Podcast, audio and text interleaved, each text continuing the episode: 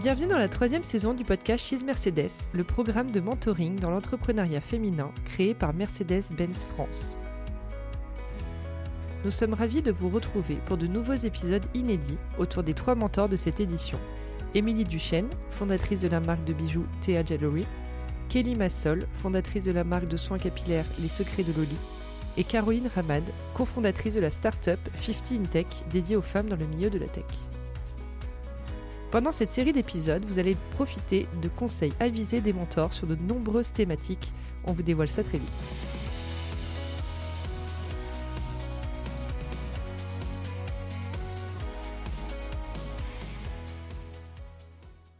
Je reçois sur ce nouvel épisode Kelly Massol qui, de par son parcours entrepreneuriat incroyable et l'hypercroissance de son entreprise, plus 550% sur les trois dernières années pour vous donner une idée, est devenue experte sur l'art de déléguer et chercher de l'aide extérieure. Ensemble, nous parlons de l'importance de bien s'entourer et recruter, le bon profil et le bon timing, mais aussi les pièges à éviter. Je vous laisse avec cet épisode riche en informations. Bonjour Kelly. Bonjour. Et bienvenue dans cette saison 3 du podcast Chez Mercedes. Pour commencer, tu me racontais en off que tu as créé la bourse marque Vingo. Est-ce que tu peux nous en parler un petit peu parce que ça va bien nous remettre dans le contexte de ce programme de mentoring? Alors, la bourse marque Vingo, c'est une bourse que j'ai créée en l'honneur de mon oncle qui est décédé lorsque j'étais enceinte de mon, de mon premier petit garçon, qui était le, PDG euh, de mon entreprise, le président d'honneur euh, de mon entreprise lorsque j'ai décidé de, de, lancer ma boîte en, 2009. Et donc, euh, il avait souvent l'habitude de dire, quand j'ai grandi, puisque c'était comme mon père adoptif, c'était ma figure paternelle, il avait l'habitude de dire que tu peux faire tout ce que tu veux dans la vie. Il hmm. suffit de, travailler pour y arriver. Et donc, je pense que c'est ce mindset qui m'a transmis, qui fait que euh, bah, aujourd'hui, je, je, me sens sans limite. Il disait toujours, il n'y a pas de limite. Pas de limite à rêver, pas de limite à réaliser. Donc la bourse Marc Vingo, c'est quoi? Une fois par an, donc sur candidature, je prends mes fonds personnels, mes fonds propres. Donc cette année, la bourse, elle était d'un montant de 15 000 euros pour un entrepreneur, pour pouvoir se lancer. Pourquoi? Parce que moi, j'ai démarré avec mon 13e mois euh, la sécurité sociale, 1500 euros, et j'ai fini, entre guillemets, par lever des fonds 14 mhm. ans plus tard. Alors que si j'avais eu 15 000 euros pour démarrer, peut-être que j'aurais gagné beaucoup de temps. Donc cette personne est mentorée pendant un an par moi-même, je me rends disponible et je lui donne directement euh, ces 15 000 euros à injecter euh, dans son entreprise. Je ne prends pas de part de l'entreprise, c'est vraiment un don. D'accord. Très intéressant. Et tu avais entendu parler du programme chez Mercedes euh, avant cette saison 3, tu me disais? Alors oui, effectivement, j'ai entendu parler donc de, de Mercedes. Je l'ai surtout vu passer sur LinkedIn. Euh, je suis pas une fanatique de LinkedIn, mais quand je l'ai vu passer, j'ai trouvé que c'était vraiment une belle initiative pour les femmes. En plus, moi, je suis une fanatique de voitures. Je me suis dit voilà, ça casse les codes en fait. Euh, le, milieu de l'automobile est vachement masculin et là, il y a, un mouvement féminin. Euh, et donc, j'ai tout de suite été attirée, j'ai commencé à, regarder. Et puis, j'ai eu la chance d'être recommandée pour, pour cette saison, pour être mentor. Donc, je suis ravie. Donc tu fais partie des trois mentors de cette saison, comme tu disais. Est-ce que tu peux nous parler un petit peu de ton rôle dans ce programme chez Mercedes? Alors mon, rôle en tant que mentor, c'est surtout de transmettre en fait des, des, valeurs et euh, de soutenir moralement et psychologiquement en fait les mentorés, de par en fait le partage de mes expériences, bonnes ou mauvaises, que ce soit euh, sur le recrutement, que ce soit sur la gestion de la croissance, parce que moi j'ai une entreprise en hyper croissance, euh, plus de 550% sur les trois dernières années, donc c'est vrai que la croissance faut la gérer. Puis c'est vrai que j'ai un parcours un petit peu atypique qui fait que j'ai pas forcément fait les grandes écoles d'un côté, de l'autre côté j'ai jamais fait un un prévisionnel de ma vie parce que j'y suis allée. Je voulais montrer cette alternative-là que tu peux y aller, tu peux avoir une très belle entreprise sans passer par les biais et les cases classiques. Et ça, c'est le message que je cherche à, transmettre euh, via chez Mercedes. Et du coup, le thème de, cet épisode, c'est bien s'entourer et recruter. Je crois que tu es assez experte sur le sujet. Tu as déjà fait d'ailleurs plusieurs coachings avec tes mentis. Est-ce que tu as appris à leur contact? Comment ça s'est passé? Je dirais pas que j'ai appris quelque chose. Je dirais que ça m'a ramené à des périodes de ma vie. Et donc, j'ai essayé de leur transmettre ce que j'aurais aimé avoir à ce moment-là. Donc pour certaines, ça va être de la force parce que tu as l'impression que le monde est en train de s'écrouler, parce qu'il y a quelque chose que tu veux qui ne se réalise pas à l'instant T. Alors qu'en fait, on a tous notre chronologie dans le temps et chaque chose arrive à son moment pour quelque chose. J'ai tendance aussi à dire que mieux vaut gérer les emmerdes quand tu es tout petit que quand tu dois gérer des choses qui sont beaucoup plus importantes et qui, elles, peuvent te planter. Mm, mm. Donc c'est vrai qu'un petit caillou dans le rouage peut paraître être une montagne, et c'est ça en fait que... Mais ça m'a ramené en me disant, attends, aujourd'hui tu leur fais la leçon, mais toi quand tu es en train de râler avec ton équipe, en fait finalement, euh, prends du recul toi aussi. C'est ça qui est ressorti de, ah ces trois jours. Du coup, est-ce que tu saurais nous dire à quel moment tu as décidé de t'entourer en tant qu'entrepreneur Tu as lancé euh, les secrets de, de Loli seul. À quel moment voilà, tu t'es dit que tu as, commencé à recruter ou tu as trouvé un associé? Enfin voilà, est-ce que c'est des questions qui sont passées par, euh, par ta tête J'ai créé donc mon entreprise à 25 ans en 2009. Donc ça fait 14 ans. J'ai mis du temps à m'entourer parce que ça devait être un side job de base. Oui. c'est parti en, cacahuète après. Donc du coup, euh, sur le moment, tu n'as pas spécialement envie de t'entourer. Tu apprends à faire euh, ton propre site internet sur PrestaShop, tu fais tes photos, enfin bref. Et puis très vite, tu te rends compte que tu discutes avec d'autres personnes et que déjà la collaboration externe, ça te permet d'avancer plus vite. Donc là, tu te rends compte que non, tu vas pas faire tes étiquettes, tu vas pas faire tes photos, euh, tu vois, tu vas faire un échange de bons procédés avec une autre maman au foyer qui elle aussi se lance sur chose, tu vois. Mhm. Donc très vite, moi j'ai compris en fait, si tu sais pas faire, tu délègues. C'est une des clés euh, dans l'entrepreneuriat. Ben en fait, plutôt que de faire n'importe quoi, délègue. Si t'as pas le budget, c'est encore autre chose, parce que tout le monde pense que quand t'as pas d'argent, tu peux rien faire. Euh, je crois que ce monde est biaisé mhm. totalement. Quand t'as pas d'argent, tu trouves des solutions, c'est tout. Donc euh, j'ai commencé à m'entourer de ma première stagiaire en laboratoire, ensuite ma première assistante, ensuite ma première assistante en communication. C'était vraiment les trois premiers profils qui se sont. C'est d'abord une assistante parce que tu peux pas tout gérer. Moi, je faisais des produits à la main. J'ai pas le temps de faire un devis ou une facture. Et ensuite, l'assistante de laboratoire parce que tu as que deux mains et que tu as de plus en plus de demandes. Et après, ben, il y a un bouche à oreille, mais ce serait bien de communiquer un petit peu. Donc, tu as besoin de quelqu'un qui, qui t'aide sur les réseaux ou autre. Donc, ça, c'est vraiment les trois premiers profils. Après, quand je suis allée chercher du, du profil plus, plus chargé, plus calibré, j'ai mis du temps parce que c'est une histoire de budget et que ma boîte, elle est un peu hybride. Et du coup, mon premier top profil qui est rentré, c'est mon directeur commercial, qui s'appelle Franck. Et Franck, c'était un ancien distributeur à moi, qui aimait bien le projet. Et euh, sur un parking, euh, en fumant une clope, je signe un énorme contrat. Et là, je me dis, là, par contre, ça va pas le faire. Il y a le fake it until you made it. Et eh ben, c'est exactement ça. Et donc, j'ai un pleuré dans ses jupons parce qu'on avait gardé contact. Et euh, sur le parking, il appelle sa femme et il dit bah, Je démissionne de la boîte et je vais travailler chez Secret Loli. Incroyable. Ouais, c'est une affaire incroyable, c'est une affaire de rencontre. Et il m'a dit Par contre, je rentre chez toi, c'est pour qu'elle est. Je mhm. rentre pour, chez toi, c'est pour structurer. Et en fait, à partir de octobre 2016, si je me rappelle bien, on a décidé de structurer et, de, scaler. Donc, fini, entre guillemets, les apprentis en com euh, et les stagiaires, quoi. C'est là, tu passes sur. Euh, on va recruter. Ouais, on va euh, recruter vraiment. Des cadres. Exactement. des personnes donc, avec beaucoup d'expérience. Vous êtes combien aujourd'hui?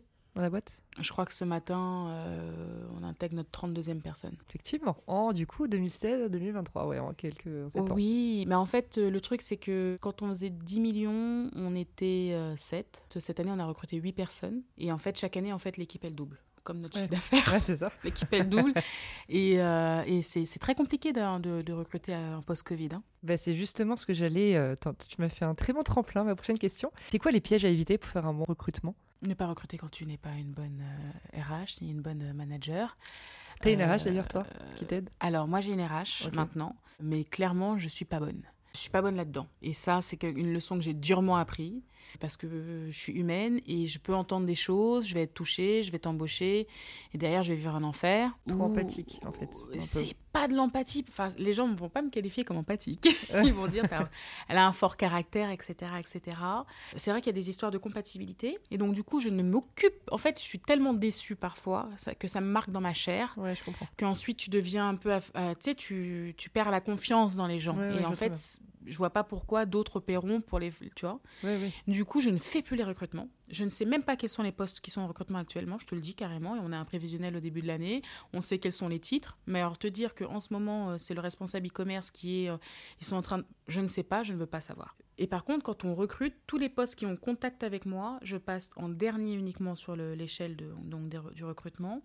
Et euh, mes collaborateurs recrutent dans l'optique et la vision de est-ce qu'elle sera compatible avec Kelly? Parce qu'il y a des gens qui sont très bons, mais s'ils sont incompatibles avec moi, sur ma vision de pensée, sur la personnalité, moi je suis quelqu'un, je suis au taquet. Et si tu me renvoies pas la balle, au bout d'un moment, soit je m'ennuie, soit tu vas me trouver trop Donc euh, maintenant, on cherche des gens qui sont bien compatibles. Et quand c'est compatible, mais le match, il est incroyable. Enfin, j'ai recruté euh, une DGA qui fait partie du board, qui est quelqu'un d'incroyable. Nous, quand on est en réunion, enfin, on n'écoute pas la réunion, quoi. On est sur 50 autres trucs sur le papier, ça fit à n'importe quelle heure, entre guillemets. Euh. Et ça, c'est la difficulté. Donc, je suis sortie du recrutement. On a une RH à temps partagé. Maintenant, on va devoir avoir une RH à temps complet. Bah et de l'autre côté, euh, il y a des cabinets de recrutement le bouche à oreille et c'est les autres managers, c'est les top managers en fait qui recrutent leurs équipes. D'accord. Oui, donc au final, euh, le secret d'un bon recrutement pour toi a été de déléguer cette partie. Moi, j'ai envie de dire, en raccourci. Ça a été d'accepter. D'accepter que. D'être mauvaise. Oui, parce qu'on on ne peut pas être bon partout, de toute façon. Ça, on le sait déjà.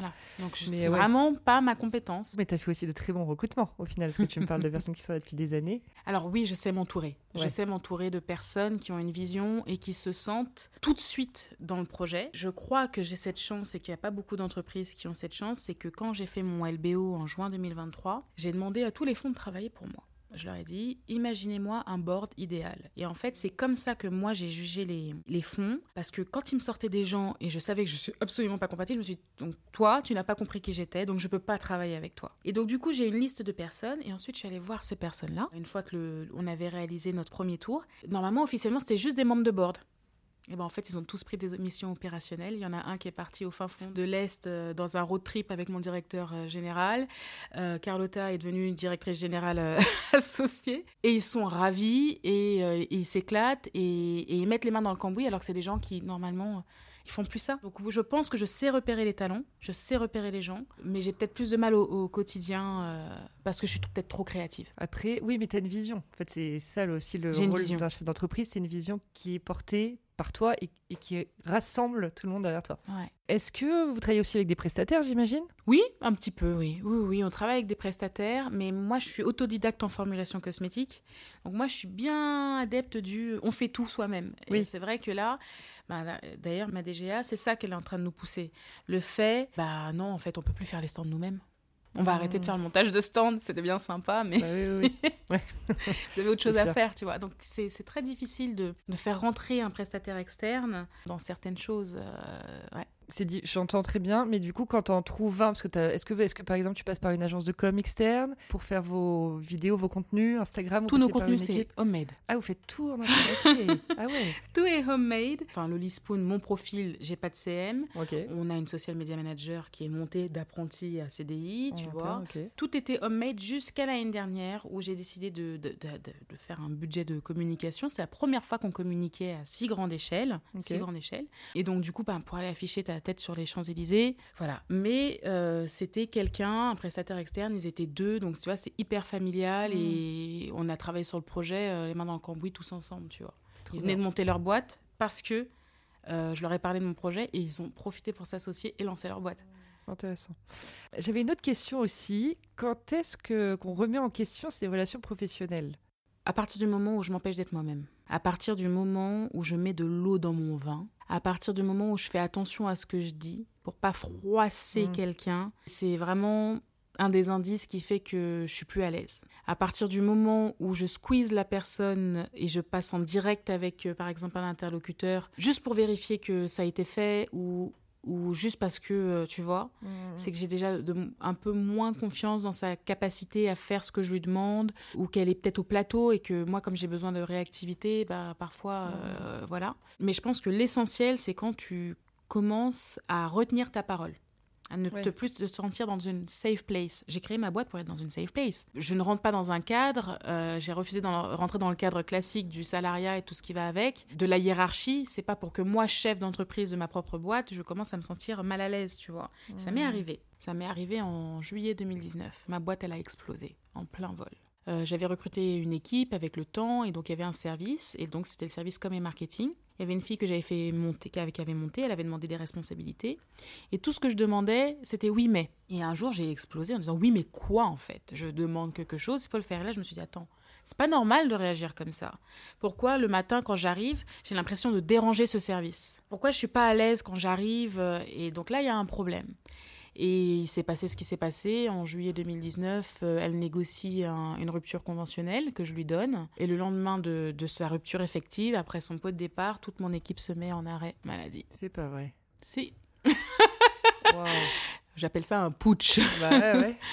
Et donc, du coup, euh, c'est vrai que c'est compliqué euh, à l'instant T. Et en fait, cette fille-là, je pense pas, c'était pas volontaire. Je, voilà, elle a fait sa vie ou autre, mais si tu veux, ça prouvait que j'étais déconnectée. Il y avait la tête et la queue qui fonctionnent. Et c'est à moi aussi que je le reproche. C'est-à-dire que j'avais l'impression de tirer un, moteur et que de l'autre côté, ça allait dans l'autre sens. Parce qu'ils avaient pas, ma, ma vision était claire, mais elles n'avaient pas compris ma vision. Donc du coup, c'est là où c'est là où j'ai décidé ce jour-là, je suis mauvaise, je ne veux plus avoir à faire quoi que ce soit avec ça. Et donc du coup, je me suis retrouvée sans équipe. J'ai géré pendant deux mois avec mon directeur général, l'assistante administrative, la boîte. Personne ne l'a su. Euh, et la nouvelle qui a repris le flambeau, qui s'était pointée, qui s'était présentée aux équipes le lendemain, tu imagines, tout ton nouveau Bah oui, service. Il, il se barre. Stagiaire compris, entre guillemets, en arrêt maladie. Donc on est reparti sur du 109, on a bossé à 4 tout l'été. Et ensuite, euh, voilà. Et c'est l'année où j'ai escalé, c'est simple. Euh, euh, je suis passée de 950 000 à 1,8 million. C'est la première année où j'ai franchi le cap du million ou autre. Et ça s'est fait sur les, les, les, les cinq derniers mois de l'année euh, grâce à ce turnover qu'il y a eu, en fait. Incroyable. Non, mais comme quoi aussi, ça veut peut-être rien dire d'avoir un chiffre, c'est-à-dire un certain nombre de salariés. Peut- Peut-être que tu peux avoir trois personnes, mais qui vont être tellement bonnes dans ce qu'elles font, qui vont aller vite, qui vont Je suis voilà, d'accord bien avec toi. comprendre et avancer. C'est, c'est... En fait, si on a tous la même vision et tous le même objectif, ça avance. S'il y a des gens qui disent Oh, mais attends, je comprends pas, tu veux aller chez Monoprix, tu veux aller chez euh, Mariano, Sephora ou machin, mais tu veux être aussi en pharmacie. Attends, je comprends pas, tu vas où là? Mais en fait, me pose pas la question. On va là où. Fais-moi confiance. Fais-moi Oui, oui, oui. confiance. C'est ce que je leur disais. Fais-moi confiance. Et aujourd'hui, bah voilà. Est-ce que c'est important dans toutes ces phases que tu as vécues, bonnes, surtout mauvaises, d'être d'avoir euh, tes, tes proches Est-ce que tu en parles avec eux? Est-ce que c'est un soutien que tu trouves? Quand on est entrepreneur, on peut se sentir aussi isolé dans Alors, on se sent isolé. à certains moments. C'est sûr. Mais ce qui est le plus dur, c'est d'aller parler à des gens qui ne comprennent pas l'entrepreneuriat. Instinctivement, moi, j'ai, moi sur le- l'autel de l'entrepreneuriat, j'ai perdu beaucoup de choses. J'ai perdu des amis qui n'ont jamais compris, euh, mais c'est quoi son délire avec ses shampoings, là Elle, déjà. L'idée, en même. Ouais. Ensuite, mais elle est jamais dispo. Elle répond jamais. Ou, euh, enfin, elle met du temps à répondre. Elle est relou, machin, etc. Donc, j'ai reperdu une, une, une deuxième vague. Et du coup, tu t'orientes vers des gens qui, à force, euh, je fréquente beaucoup d'entrepreneurs. Et par contre, là, c'est jour et nuit, H24, euh, parce que on, on sait ce qu'on est en train de vivre, tu vois ce que je veux dire? Donc, euh, être entouré, oui. Et d'ailleurs, j'ai créé un petit réseau de femmes à un moment en janvier 2020. Mhm. Juste avant le Covid. Et euh, je pense que sans ce, ce petit réseau où on échangeait sur ce groupe WhatsApp, il y a des moments que j'aurais pas passé. On s'est donné une force euh, qui fait qu'à un moment, euh, moi j'ai dit, mais je vais tout exploser et vous allez me rejoindre après en fait. J'y vais et venez, on y va tout ensemble en fait. Ouais. Et on est en 2023 et, euh, et on se parle toujours et on s'entraide toujours. Mais Tu me parlais beaucoup de sororité, de partage. très, très important. D'ailleurs, est-ce que tu, tu participes à des déjeuners ou des cercles comme ça de femmes entrepreneurs aussi? Ou t'as pas forcément le temps Alors, un, j'ai pas beaucoup de temps sur l'hôtel de l'entrepreneuriat. J'ai beaucoup sacrifié sur ma maternité, notamment. En fait, il y a un moment où je pense qu'il faut rester concentré. Il y a un moment où tu peux le faire, mais euh, moi, j'ai une hypercroissance à gérer. Et il y a un moment où tout d'un coup, tu deviens la personne référente. Donc, j'ai un flow, je reçois des messages. Est-ce que vous pouvez mettre mon mentor? On t'attrape dans la rue et on te demande, euh, on te demande de juger à un instant T, là. Là, Ouais. là. Un Mon projet, projet, c'est ça, ouais. qu'est-ce que t'en penses? Wow bah oui, oui. Et c'est pour ça que je, je suis sur une nouvelle phase de ma vie où je suis en train de devenir investisseuse. Donc là, j'ai investi dans six boîtes cette année. Je vais continuer à le faire. C'est ça en fait. Je me dis, attends, je peux pas offrir mon temps à tout le monde. Et autant que ce soit un accompagnement, moi, il m'a manqué des fonds à un moment. Euh, donc c'est peut-être ça, moi, ma, ma nouvelle carrière, ça va être ça. Après, Secret de Loli, mais pour l'instant, je suis en plein dedans. hein. Mais- Mais euh, ce sera ça et je commence à poser les prémices de, de- de- de cette nouvelle carrière. Est-ce que pour terminer, tu aurais des conseils à donner euh, aux entrepreneurs euh, en herbe, comme j'aime les appeler, pour activer leur réseau? Donc tu parles de LinkedIn où tu n'es pas forcément très active dessus, mais ça reste un réseau, je pense, très Ouais, important. surtout, j'ai 17 000 followers sur, sur Ah oui, LinkedIn, en donc c'est vrai que... Ah oui, oui. Ils t'attendent, je pense. Alors oui, en fait, le réseau, c'est bien et ça change la vie, c'est vrai. C'est simple, depuis que j'ai fait mon LBO, on m'a dit, mais vous êtes euh, rentable, donc pourquoi vous cherchez Je cherche pas des fonds, j'ai dit. Moi, ce que je cherche, c'est du réseau. Ce que je cherche, c'est ça. C'est ce qui me manque pour passer l'étape supérieure, c'est du réseau. J'ai pas fait les grandes écoles. Je suis à Paris, mais je suis sur une niche. Oui. Donc j'ai besoin d'un réseau, d'accord? Et d'ailleurs, tous les membres de mon board m'ont mis à leur disposition leur réseau et c'est comme ça, en fait, qu'on est en- Voilà. Et donc, du coup, le réseau est important. Mais il faut savoir où aller chercher son réseau. Je suis désolée, et là, je m'excuse à l'avance. C'est pas dans un apéro avec 30 euh, nanas que tu vas le trouver, ton réseau. Tu vas trouver peut-être des bonnes copines, tu vas pouvoir échanger.